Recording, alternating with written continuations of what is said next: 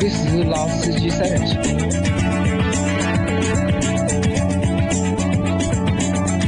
三人行不要老司机。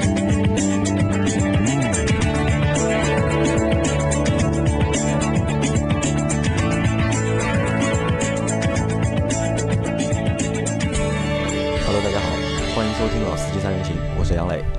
大家好，我周老师。Hello，我是张波。啊、那今天呢，我们会和大家聊两台就是新来的 SUV，就是两台新的就是自主品牌的 SUV。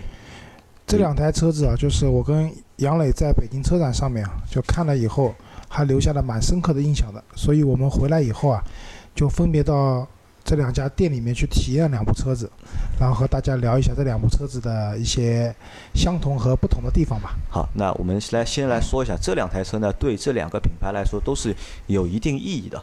那第一台车呢是宝骏的五三零，五三零，那其实宝骏五三零是应该是在两月份的时候正式上市的，到现在的话已经是售卖的第三个月了已经，但是它在一月上，它在第一个上市的月份里面，它只卖到了两千台，但是在第二个月的时候，它就的它的销量就已一经过万台。，一万两千台就马上就过万了嘛。那宝对宝骏来说，宝骏是一个就是每出一款车必火的，它的每一款产品都是一个爆款。五三零去年广州车展就亮相了，就当时我们也做过相关的一些节目做讨论啊，就是当时说这款车会不会是宝骏的下一辆爆款的 SUV？那目前来看，可能报到五幺零这样的不至于，但应该也是个爆款。啊，为什么说它这辆车特别呢？五三零这辆车是宝骏目前的所有产品线里面最贵的一款产品，五六零呢？五六零比它便宜，啊，就而且是便宜便宜的还蛮多的。就顶配的车型的话，它贵，，它是最贵的。就价格区间有重叠，但是最贵的车子是五三零是最贵的。对的，因为其实，在宝骏也好，就宝骏的基本上就宝骏所有车型啊，都是在它的主打都是在十万元以下的，都是十十万元以下的车。那现在有了就是五三零，它的五三零它的一个顶配的一价价格是十一万，十一万五好像是，十一万五千八，十一万五千八是过了就是十一万了嘛。就这个你可以看啊，就是十一万五千八已经是宝骏最贵的车子最。顶配的了。好，那第二辆车呢是奇瑞的瑞虎八。那瑞虎八之前就是我只是听到就是它很多就是关于它上市的一些内容啊和信息，但是一直没有看到过真车。这是在北京车展上面，我和周老师看到了这辆真车，然后看到我们看到后第一感觉就是有一点点的被它就是吸引了。啊，对，对吧？还就是我是我是先看到这台车，然后再抬头看哦，这是奇瑞的展台，就是这辆车给我看到的第一个感觉啊，就是哎有点不一样，就是和之前奇瑞的所有的产品的感觉不一样了。有点点不一样。那呃，这其实我觉得啊，就是瑞虎系列嘛，从最早的瑞虎、瑞虎三、瑞虎五、瑞虎七，到瑞虎八，我觉得奇瑞也是完成了一个这样的一个 SUV 阵营的一个产品线的布局。嗯，对，因为这辆车也是它现在最新的一款 SUV 嘛，嗯、和之前的车相比，嗯、瑞虎系列这个是没错的，但你说完全不一样呢，倒不至于。但是当你看到这辆车的外观，然后再坐到这辆车的里面去以后，哎、你会发现和之前的奇瑞这不是瑞虎了，似乎啊就有点不一样了。就档次就明显高了嘛。那其实呢，因为奇瑞和宝骏呢还不太一样，因为宝骏虽然说它的产品相对来说比较便宜，但它的一个销量是巨大的，对，它的销量巨大。但奇瑞其实那么多年来啊，它的日子并不是那么好过。呃，从最早的就是 QQ 开始，到现在有各种各样的车型，但它的销量始终在一个就是比较尴尬的一个地步，不上不下的对，。永远没有一个似乎能爆一下的那种销量的情况出现。我觉得奇瑞这些年是走下坡路的。为什么这样讲？你看，就是至少比亚迪对吧？虽然卖的也不特别好，但是在新能源市场，我们是知道啊，比亚迪有秦有唐。对。这次北京车展也看到了它的新的一代秦，新的一代唐，对吧？都不一样了。我看到网上有人讲，就是新的一代秦是抄袭奥迪 A 五。那也没有抄袭，因为设计师就是设计 A 五的人嘛，只是把自己那套东西拿过来用了。啊，至少我们是知道啊，比亚迪是这样的。那吉利不用讲了，销量年销量破百万，对对吧？然后旗下又有什么领克，又有沃尔沃等等，很厉害。但是奇瑞这些年，我们真的说不出它有哪辆车给我们留下了很深的印象。可能现在轿车市场在卖的比较好的还是艾瑞泽五，艾瑞泽五对也，就是一万多台的水平了对，。也就这一台车。对？SUV 市场，瑞虎的话，基本上瑞虎系列好像都挤不进前十名，甚至前二十名，对，而且瑞虎的都很难车现在也很难看到。哎，很难看到了，对吧？那我觉得奇瑞可能是在这一方面啊，就这些年越来越下坡了。以前至少我们路上随处可见的奇瑞 QQ 对，包括奇瑞三也蛮多的。啊，对的。那现在真的是不太见到了。那可能就是对奇瑞来说，瑞虎八这台车，他们对这台车寄予了就是厚望，厚望，就是因为大家都知道，就是国内的就是 SUV 的市场是非常火热的。其实我们去看，就是其他那些自主品牌、那些大厂都有爆款的 SUV，或我们说能够挤进前十或者前二十的这个销量的 SUV，但唯独奇瑞是没有的。对，但瑞虎八我可以看作这个企业啊，就是一个厚积而薄发的一款产品吧。就不管设计到它的这个车上的配置，然后坐进去给你整体的这个工艺的感觉，啊，有点有点意思了。就感觉这次奇瑞是真下血本儿，啊，真用心。这可能是奇瑞的就是翻身的一款作品。如果这款作品如果再卖不动的话，那我估计这家公司啊，就可能真的要去歇菜了要。啊，那不会去坐电动车吧？好，那我们先来谈那个，我们先去说一下我们去试驾五三零的那个情况。五三零给我第一感觉就是这个车大，真的大。同感。真的大，对吧？其实五三零在之前我们看照片的时候，就是没有觉得这个车有多大。我们本来只以为它可能比五幺零会大一点，它其实比五六零都大。对，它比五六零都大嘛。但是之前呢，在看照片的时候，不会觉得它这个车大，只是觉得它那个外形啊，那个叫什么虎鲨对吧？就是行鲨。对吧？他他们有个词嘛，叫行鲨，就说它这个车的外形，就是因为它那个车的外形和五幺零的那个外形是有点像的，是延续的那个设计，就觉得外形蛮酷的，蛮帅的。但在实地看到车之后啊，就觉得就是其实这个外形相对来说还是一般，就没有照片上看的那么震撼，对，就是不光人拍照有美颜，汽车拍照也有这种美颜。用美颜用的更多。其实这样，因为汽车摄影啊，也是一个摄影里面的一个小的一个分分开的一个现在。汽车摄影是专门独立的一个学科，对如果你能够。把用用使用一些技巧，把一辆车拍的很好看的话，那这也是一个很重要的一件事情。但实际看的那个车的外形之后啊，就是我觉得倒是没有照片上那么惊艳，但呢，还是就是属于一款就是长得比较好看的 SUV。啊，对的，嗯，五三零的车身长度啊，四千六百五十五毫米。就刚才我们在做节目之前有讨论过，这到底算是一个紧凑型的 SUV 呢？还是算个中型型的 SUV。中型 SUV？那我说它是介于两者之间的。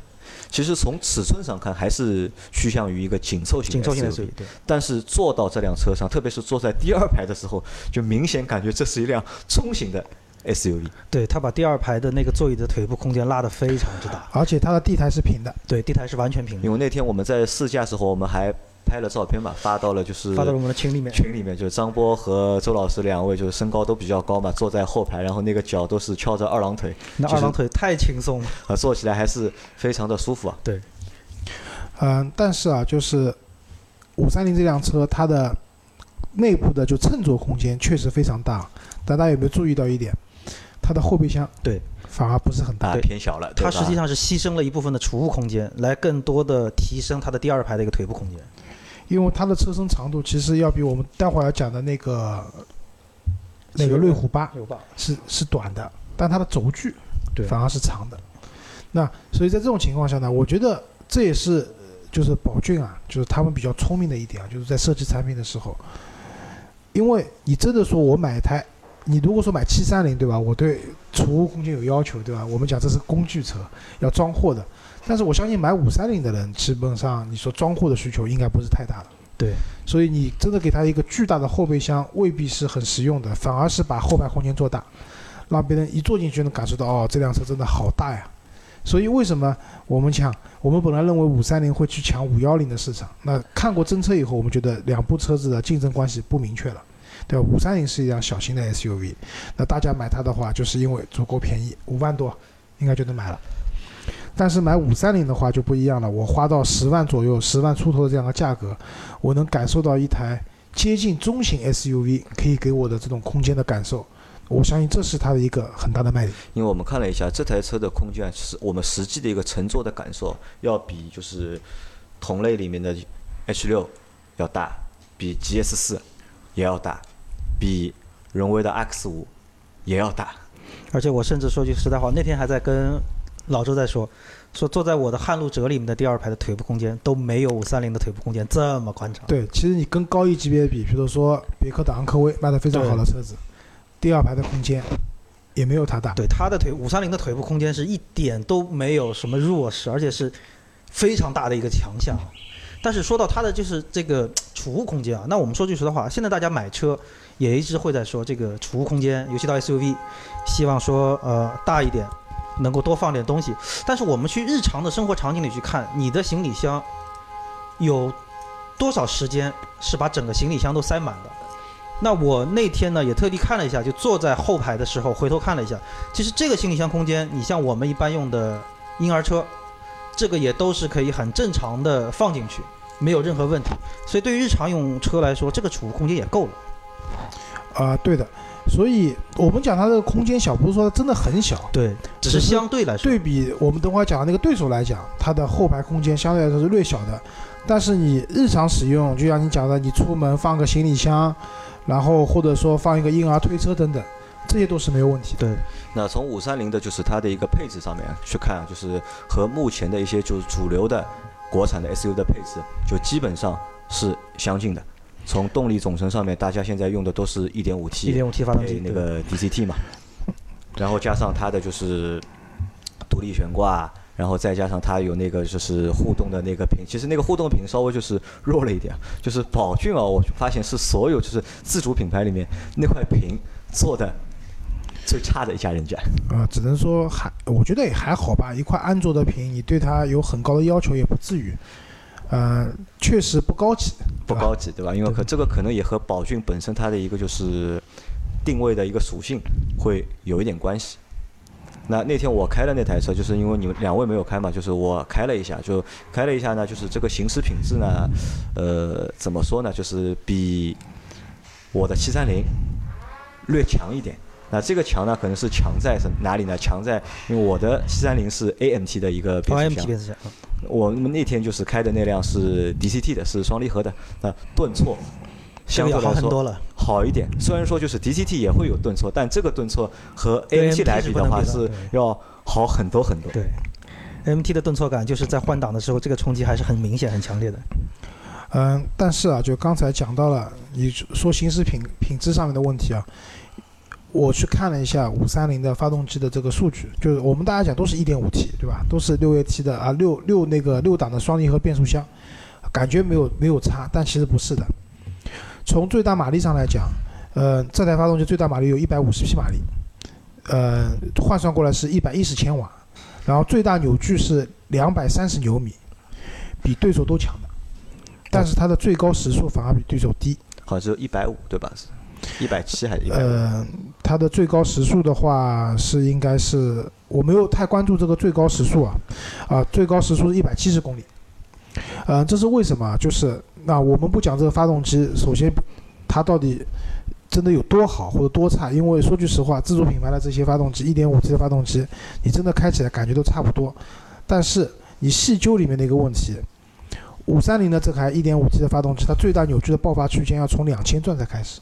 到三千八百转结束，而它的对手是一千七百五十转开始到四千转的结束，那也就意味着什么？就是五三零的它的最大扭矩的爆发的起点要高，要到两千转才有，而且它可以持续输出的平台只有一千八百转，而它的对手可以达到两千两百五十转，中间的这样的一个差距是很大的，而且对手起爆发的这个点也要比它低。所以在整体开的时候，这辆车的整体的一个加速性，包括它的一个持续动力的输出的能力，相对来说是弱的。对，所以相对还是一个略偏于平稳的这么一个驾驶。对的，因为对我认为对宝骏的这个车的定位来说，就是驾驶动力可能不是它的一个 比较大的一个诉求点，它的一个比较大的诉求点还是在经济实惠上面、性价比上面。啊，对的，所以你刚才讲就是这个驾驶品质感啊，我相信这辆车，因为瑞虎后来我们也没开嘛，我相信这辆车的驾驶品质应该比对手来讲要差一些，要差一些。那就是除了就是在动力上面，就是驾驶的感受上面，其实我觉得还是有待提高吧，就是还还有比较大的就是空间去做提升。但是这次还有一个点让我就是觉得就是蛮留下印象的是什么呢？就是它的一个内饰的一个感觉。就本来我的那辆就是宝骏的七三零，虽然说我们说它那个内饰看上去比较简洁，对吧？比较干净，但其实还是属于那种比较 low 的那种感觉。但这次我们坐到五三零的这辆车里面之后啊，就是那个 low 的感觉没有了。你说高级吧，肯定也不高级，但是至少就是以前那种在七三零上面这种很 low 的感觉，就基本上看不到了。该黑的地方很黑，对吧？该摸上去软的地方是软的。啊，我觉得这个也是宝宝骏的进步啊，就是因为在展厅里面有全新的七三零，我也看了一下，呃，也要比你原来那辆宝骏看上去略高级一点。因为因为那个是它的配色换了嘛，那这个可能和和什么有关？还是和这个售价有关？因为这辆车的售价提高了嘛，对吧？这辆车的售价就顶配的车型要达到了就十一万五千八，对吧？可能就是因为售价高了，就预算就做内饰的这个预算略略提高了一点点，啊，其实我觉得未必成本会高的，未必成本会高，对，就设计上面进化了配色上面就进化了，就做得更好了。同样的材料会给你不一样的感受，就是这样的。对，而且你像在中控屏那个下面那个就是就是拼接那个地方，那个走线的感觉走得很齐，就给人感觉还蛮舒服的。啊，那这辆车我们再讨论一个点啊，就是大家觉得就是五三零的用户啊，就是是针对哪些用户的？它能不能去抢就是它的那些竞品 H 六啊，或者是 GS 四啊、荣威 X 五啊，我觉得还有点不一样的。还有点不一样。呃，就我这里不是说那个，就是贬低别人，就是我觉得就是宝骏现在的整体的用户还是偏一些，呃，二三四线城市多一点。其实你在上海真的看到宝骏的概率还不是很高。还是比较低的，但你在上海也看到了 GS，看到我们呃，因为荣威比较特殊，因为是上海的企业嘛，还有那个哈弗 H 六，这些车子在我们的马路上那个看到的那个就是可见度是非常高的。那宝骏相对来说还是比较低的。那么在这样的情况下，我觉得它针对的，我不能讲人群怎么样，我讲不出来，但是它针对的市场还是会不一样的。宝骏更多的还是会考虑，呃，一些相对来说不是那么发达的地区的用户去使用。因为它的一个售价已经超过了十万了嘛，因为宝骏是基本上是不打折的，它的每一款产品基本上就是没有优惠的，那所以就是在这个价格上面，这个价格相对来说是一个比较实在的价格，你让它有下探的空间可能会比较难一点，啊，对，宝骏优惠个三千，就是聚会。聚会了啊。那而且你想，它其他的车型都是十万以下的一个用户，那如果它在自己目前的一些用户基础上面去推这辆车，那我觉得可能会有点难，就推不太动。其实我倒是觉得什么，就是说，呃，就是我们从另外一个角度来看，就是宝骏的相对来说主打的这个市场的人群啊，就为什么他会把后排空间放得这么大？那我们有的时候也可以看到，就比如说，大家经常开玩笑说过年过节买辆大车好过年，就是你这个车，咱们打比方，就是你开回呃像县城啊或者这个地方，坐上去的感觉这么好，因为可能就这些地方的朋友，大家对车的了解不是很高嘛，尤其对于亲戚朋友，他们可能坐在你的后排，就突然会有一个一个一个感叹，就说哇，你的车好大，你的车坐起来好舒服。那这个其实对于车主就买车人来说，他的这种就是到面子上的这种感觉，那人家一问这个车多少钱，哦，这个车也是过十万了。所以我觉得就这些东西整体的一个加在一起之后，其实会给他的这个目标的这个受众人群啊，会感觉这是台不错的车。那反过来说，你比如说你跟 H 六去竞争的话，我觉得我我我我蛮同意周老师说那一点，其实它跟 H 六的这个定义的人群还是有区别还不，一样啊。还是有区别。那 H 六我个人感觉啊，就是说会买 H 六的人，首先第一，他的整个生活品质啊，相对来说可能会比宝骏的五三零的要要更高一些，嗯高一些，所以他们可能就是说就很难，就是周老师很难界定。但比如说我们大概打个比方，H 六的人群可能比较多的是在呃公司里面打工，呃，可能就收入也还可以的这种状况。但是宝骏，我觉得更多情况下可能会是什么？就是说可能是家里做些小生意。啊、比如说是呃，在在在县城里面啊，有点小生意做，那可能家庭的整个环境，或者说就收入也还行。那这个人群其实本身上还是会有一定的这个差别。所以我觉得他要去跟 H 六拼的话，我觉得其实应该拼不到一起。呃，人群不一样的，对因为 H 六最便宜的车子可能比它最顶配的车子都贵。都要贵。对嗯好，那就是这辆车就我们先说到这，但是在把这辆车说完之前啊，就是啊，我我有点啊有个点想说，其实宝骏五三零可以卖得好，其实还是那句话，就是怎么讲，宝骏肯定也分析过，去他店里面买车，最终离开没有买的那些用户的需求是什么？那可能有的人是觉得说，看看完五幺零以后觉得太小了，五幺零太小，五六零太旧，对吧？对然后他的预算又有差不多八九万、十万块钱的样子，那么这群人原来是流失掉的，但是有了五三零这辆车以后，很大程度上会把这群人拉下来，既不会去抢占自己这些车子的本身的一个人群，又可以把那些本来要离开的人给拉回来了。这个我觉得也是，就是宝骏啊，作为这样的一个不是很不是很多年，但是嗯、确实蛮有功底的，在这一方面花了心思的，我觉得。对而且你像它的那个什么无钥匙进入啊，那个无视启动啊，像这种配置来说，也也是现在说蛮主流的，算是中高端车才会有的。然后在这个十顶配十一万多的这车上能出现，那我觉得还是给车主会有蛮大的满足感的。那大家预估一下啊，就是这台车啊，就是你们觉得这台车再过三个月就到一个正常的一个销售期之后啊，两万，能够达到一个什么样的一个销量？呃，我觉得两万应该能两万到两万，，我觉得两万可以的。你觉得两万可以？对我觉得两万应该有你也觉得两万可以啊？那可能就是我们看一下，就我们再过两个月、三个月看一下这台车到底能不能就是过两万，好吧？好那我们再换一台车，换一台就是我们前面说的奇瑞的瑞虎八。那其实我们在那当天是去完五就是宝骏的四 S 店之后，去到了就是在网上找了一家奇瑞的四 S 店，但我们发现在上海好像奇瑞的 4S 店还真的比较少少。而且比较偏。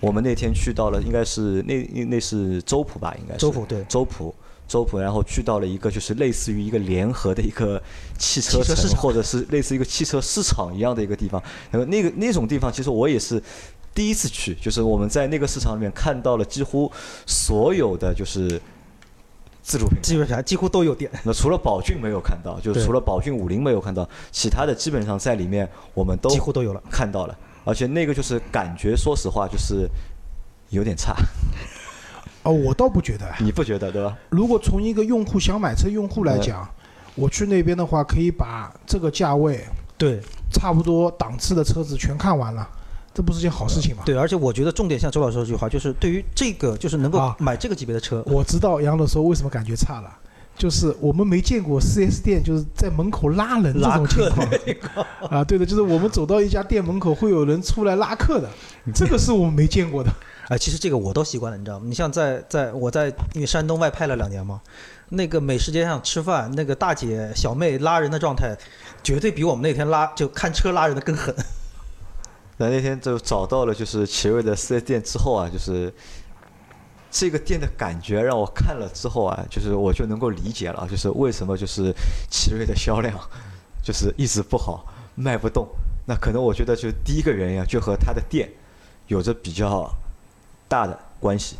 我因为我们之前是去到了宝骏的 4S 店嘛，就宝骏虽然说它卖低端产品，就产品比较便宜，但 4S 店的感觉给人觉得还是一家就是很正经的四 S 店，很正经的四 S 店，就是该有的东西都有，对吧？对你该有的区域都有，看上去也非常的就是干净，也非常的整洁。但是进到奇瑞的那个四 S 店之后，就是老周说这这家是四 S 店，我都觉得这家不像四 S 店，就我看不到它好像没有就是修车的那个区域有的在在后面，在后面，对吧？啊对的因为它那个展厅还相对来说有楼上比较小，他在楼上了。它还有楼上，那、因为那个展厅会比较小嘛，就给我的感觉就是不像 4S 店，像什么像那种就是经销二级经销商二级经销商的那种。开的那种门店。我告诉你，那个里面我们看到了大部分的那种有有就是品牌 logo 的这些店，全部都是 4S 店。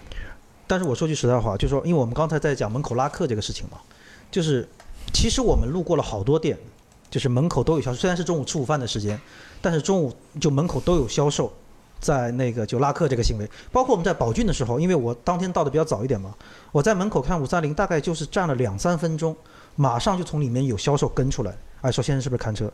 但是我们那天在奇瑞门口。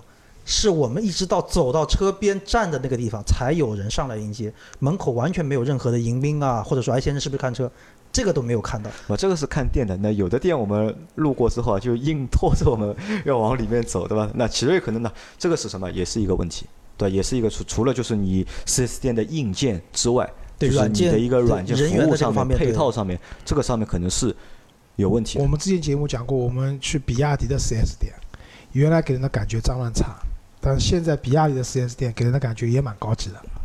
那我们到时候有机会啊，我们可以去一下吉利的 4S 店，也去看一下，就是吉利的 4S 店目前是一个什么样的一个状态。那呃这里让我想到了，就是我应该我前面说这个我们去那个地方像就是联合汽车城嘛，那其实我可以用一个别的词来形容，就是那个地方有一个什么感觉，城中村的感觉。嘛有一点对。对吧？我不知道你们去你你们有没有去过，就是城中村啊，就有很多城市里面都会有一些城中村，那就有一个城中村的一个感觉，有一点这个感觉，对有这个感觉吧？对对好，那我们回到就是说车上面，那台车呢，那当时在车展上面，就是我们是被它的一个外观就是吸引了，吸引到了。对吧？那但是昨天啊，但是在我们在那个就是四 S 店里面就看到那辆车的时候，就好像就是这个感觉就没有在 车展上看到感觉那么惊艳或者是那么好了。啊，其实说句实话，在车展上，我对它的外观也不是很好评。为什么？就是现在就是它那个前网的那个格栅，前面中网的格栅，就是现在很多品牌都喜欢用这种大颗粒的，对，那种看上去很粗线条的，啊，还不是满天星，我觉得就有点像那种积木的感觉搭在那边的。然后我个人不太喜欢这种中网，我还是比较喜欢那种传统一点的这种中网，对而且它这个中网还是突出的，对，就一个一个是凸在外而且面的。做工不太好。啊，全是塑料嘛，就是让它啊都看上去有一些些毛边的那种感对觉，所以你在车展为什么看它感觉好呢？第一，车展那个场地啊，灯光，啊灯光一配合，这车擦得很干净，就整体那个感觉你会一下子会感觉很好。但是那天那个展厅又比较小，车呢虽然是在一个主展位，但主展位相对也是比较狭窄贴墙，所以你会整体感觉稍微差一些。啊、我我我反而觉得就是整车给我的感觉，就这辆车比较大，啊，比较大瑞虎八，嗯就因为边上我们看到有瑞虎七啊这些车子嘛，就明显这个车要大一圈，这这辆车的车长好像达到四米七了，四米七，正好四米七，就是我觉得已经接近一个中型，SUV 了。因为它是有五座和七座的版本的。对，所以说实话，就我第一眼看到这这辆瑞瑞虎八的时候，我其实还是就是被它的外形就不能说很惊艳吧，但是还是忍不住多看了几眼。为什么？因为可能在我的，其实我有一段时间没有关注过奇瑞的车了，但是这一次看到奇瑞瑞虎八，真的是给我感觉跟原来的奇瑞就不太一样奇瑞了，对吧？对，不太像奇瑞，所以我那就这个外形，我还个人来说还是觉得可以接受，还还蛮不错的。呃，这个车我觉得比较吸引我的还是坐进去。坐进去，对吧它内内部的感觉饰的一个感觉，对吧？真的不一样那可能它坐进去内饰那个感觉就是更不像奇瑞了，对吧？就是坐进去以后先讲空间啊，因为这辆车呢本身有五座版和七座版两种，但我们看的呢是五座版五座版的。啊，七座版呢，说句实话，后面两个位置也是就是临时救急，摆设而已呃临时呃摆设也不至于就是张波讲对，就临时救急用的。嗯，但第二排座位的那个空间啊，就我们不能讲它小，车还是蛮大的，但是和之前那个五三零五三三零比比，，对。就是第二排的空间是略小一点的。对，但是这个略小一点，怎么说就是可能是五三零太大了，大的有实话说大的有一点让我觉得就是有点过分了，五三零没有必要这么大，但是呢，瑞虎八的这个大的这个感觉就是给我正好，就是又有余量又很舒服。同样，你比如说我也拍了我翘二郎腿的照片，整个空间的余量也是非常足够，但是又没有让人感觉大的有点过分那种感觉。但是瑞虎八的好处是什么呢？后备箱行李箱很大，非常够了，那个就真的是在够用基础上再加一步。啊，对的。那我觉得后备箱大呢有大的好处了，对吧？就是你出去玩放东西会比较方便，对，放东西也方便，对。而且它这个后备箱大，原因是因为我们看的是五座版，如果七座版呢，就是那肯定会小一点。需要就要小一点了。但是七座版有个好处，反正你后排座椅可以放倒的嘛。对，而且正常用车七座后面两座位基本都不翻出来，啊，对的，在这种情况下，它的后备箱是要比比五三零要大。五三零要大很多的。对，那我们看它的内饰的一个配置和就是设计啊，就是基本上我觉得和它的那些同平台的竞竞争对手，就是我们前面说的 H 六也好啊，GS 四也好啊，就 X 五也好，博瑞也好啊，那基本上就是完全是在一个档次里面。对，那前面的五三零可能还是还略略的就是地差一点。差一点点。但是这辆瑞虎八这个内饰的一个水平，就是和那几辆竞品的话，我觉得就完全在就同一档次上面。对我们看的这辆车啊，是裸车价格是十三万六千八，就是比我们刚刚讲的顶配的那个530三零要贵两万块钱左右，两万一千块钱左右。但是呢，这两万一千多块钱呢，我觉得性价比还是蛮高的。对，为什么这样讲？我下面可以简单讲一下，就这辆车一些比较好的一些配置这。辆车主打的一些科技的配置，啊，对的。那首先它有个液晶仪表盘，嗯，对吧？这个液晶仪表盘我们的车展上体验过了，整体的一个显示的效果各方面还还不错。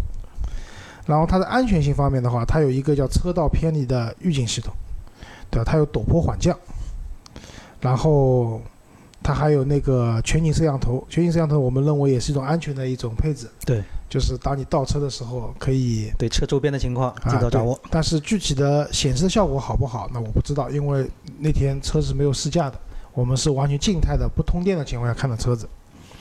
那另外呢，一个就是刚才我们讲它后备箱很大嘛，它不光大，而且放东西也方便，它是有一脚踢的功能的，还有电动尾门，电动尾门感应开关啊，我我去试了一下，这个电动尾门的，说句实话，它的灵敏度比未来的 ES 八做得好。对我也试了一脚，我试了一脚关门。然后它有远程启动，好像是可以跟车的手机的 A 对，P 有个手机网连接的对就可以连的啊，对的。然后它有互动定位的服务、车联网这些功能都是有的。然后它还有感应雨刷，就是温度的一个分区控制，就用自动空调的。对，就五三零啊，就批评一下，到十万多的这个这样一个级别的车子了，它的空调还配的是手动的空调，那我而且不分区的。对我觉得这个方面可能要稍微欠缺然后了一点。在瑞虎八上还有一个什么比较好玩的配置啊？有一个就是语音控制的一个配置。啊其实语音控制这个东西，在我的前几台车上面都有过，但是我去试了之后啊，就是体验不是很好。蛮差的，说实话，体验蛮。但是在车展上，我试了下它的那个就是语音的控制，我让它打开天窗啊，打开尾门啊，就是打开空调啊，那基本上都是非常的就是准确。那这个功能其实我觉得也蛮有意思的。对，其实瑞虎八那天给我的感觉啊，就是这真的已经从配置上来说，就坐进车内之后，这真的已经不像一台说只有十几十万出头的这么一个车，真的是很多东西的给你感觉，就已经是二三十万的那种 SUV 才会给你的这种感觉了，包括很多配置的那个那个使用啊等等，包括使用情况。其实现在啊，就对于我们自主品牌的 SUV 来讲，其实给你一些高级的配置这件事情已经变得很主流了，对吧？液晶仪表盘，对对，原来我们看看都是一些很高级的东西，对吧？包括什么语音控制啊、车联网啊这些东西都有了，而且这些东西本身来讲，从成本角度或者说从放进去的角度来讲都不难。对，并不是很难的事情。难是难在说，我这个车看上去不是一个拼凑出来、抄袭出来的东西，对，而是一个真的是有设计元素在里面的、有想法在里面的。这个是自主品牌的车子可能需要进一步提升的方面。但是在这辆瑞虎八上面呢，就说句实话，我看了它整体的内饰设计各方面，还做的真的是不错的，也没有看到很浓重的抄袭的这种感觉，也不是说真的是把所有东西生搬硬套的拼在一起的，是有它的一个整体协调性在里面的。那我所以我还我还是蛮看好这部车未来在市场上的一个表现的。而且这台车的一个它的一个总体的一个定价也是就是不高，就和它的竞品相比的话，就是略低那么一点点。一点点。但是我是觉得说，就是很讨厌一个点在哪里啊？就是奇瑞现在有了这么一个，就我们现在觉得还不错的一个产品，它的后期的终端销售能是否不能能跟上？对能不能跟上？因为咱们反过来说，你像我们说到一些竞品车型，你像长城也好，什么也好，就他们的整个四 S 店的布局情况，就是你能看到这个车是还比较方便。但是奇瑞现在就至少我们那天查的几个四 S 店都会觉得，就是虽然有拳头产品在，但是你怎么样能够快速的让消费者啊第一时间就不太不太想去的吧？这个地方。对，一个是就也太偏，亮另外一个点，咱们反过来说，呃，我们现在有很多时候对于国产车的一些宣传，大大家也都知道一直在做。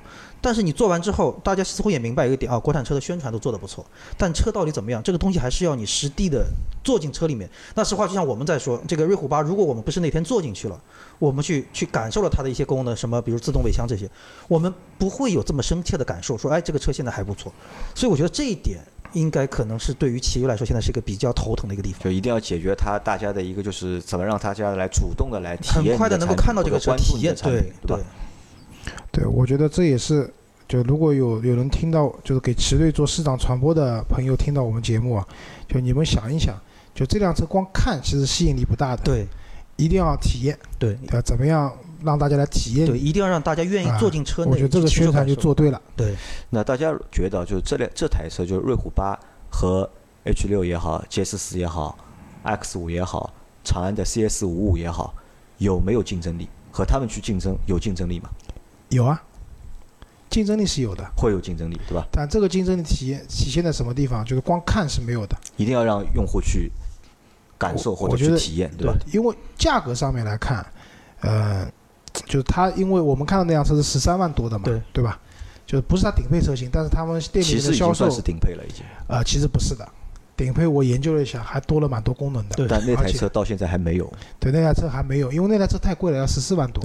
但如果是我的话，我肯定会买十四万多那部车的，因为差一万块钱，它多的那些配置不是你后期可以加的。对，我们那天特地看了一下配置表。啊，当然了，也可能我买车的想法和买 这个车的想法不一样啊。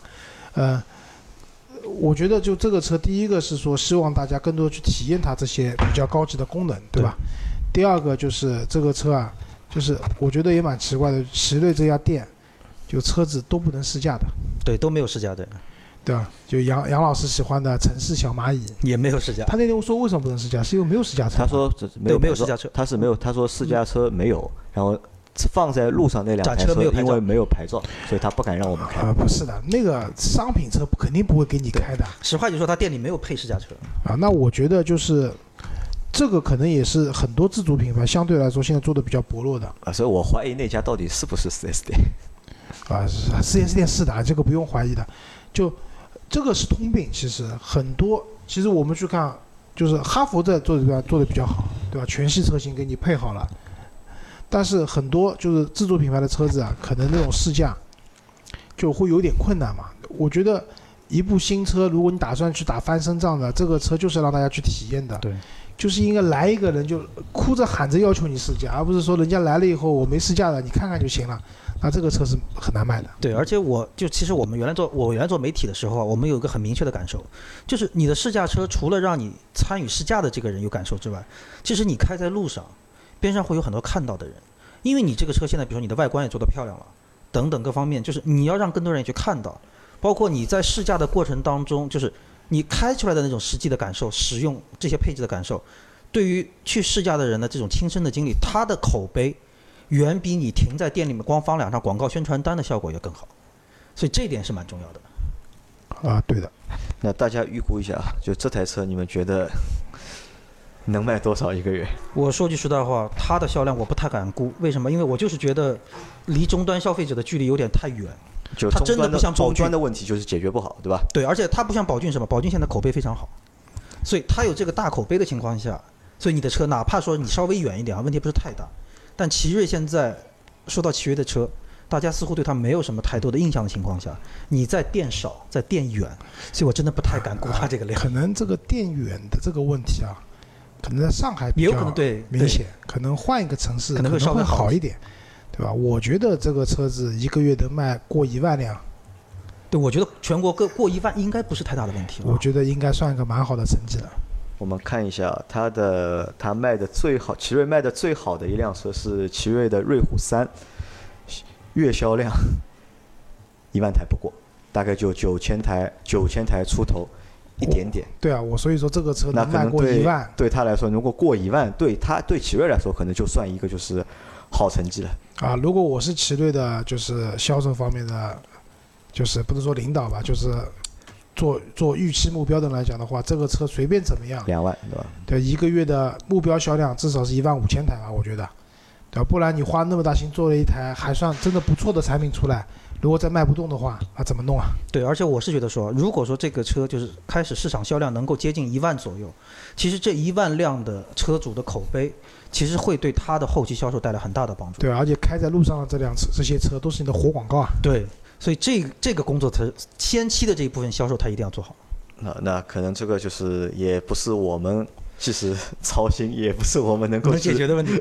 我们涉及得到的问题了。那其实我们只是觉得这两台车，就是宝骏的五三零和奇瑞的瑞虎八这两台车，作为一个新进的国产 SUV 的车型，是有自己的比较明确的一个就是特点，或者是比较有有嗯比较明显的一个就是优点吧，或者比它的上一代产品或者比它的其他产品有改进、有好的地方。对，至少那卖点都所以我们是很明确。我们向大家去做一些就是推荐也好、介绍也好，啊，就总体来讲，如果你买你想买一台国产自主品牌的 SUV，希望空间大一点的，对吧？因为十五万你可能可以买合资的那个小型小 SUV 型的，对吧？你需要有空间，对吧？然后品牌你也能接受的情况下，预算十五万以内，甚至十二三万的情况下，那这两部车倒是建议你们可以多去，看一下。可以看一下。对，那其实我们可以帮奇瑞的，也只能帮到这这里了，对吧？对，好，那感谢大家收听我们这期的节目，我们下期再见。好，再见。拜拜。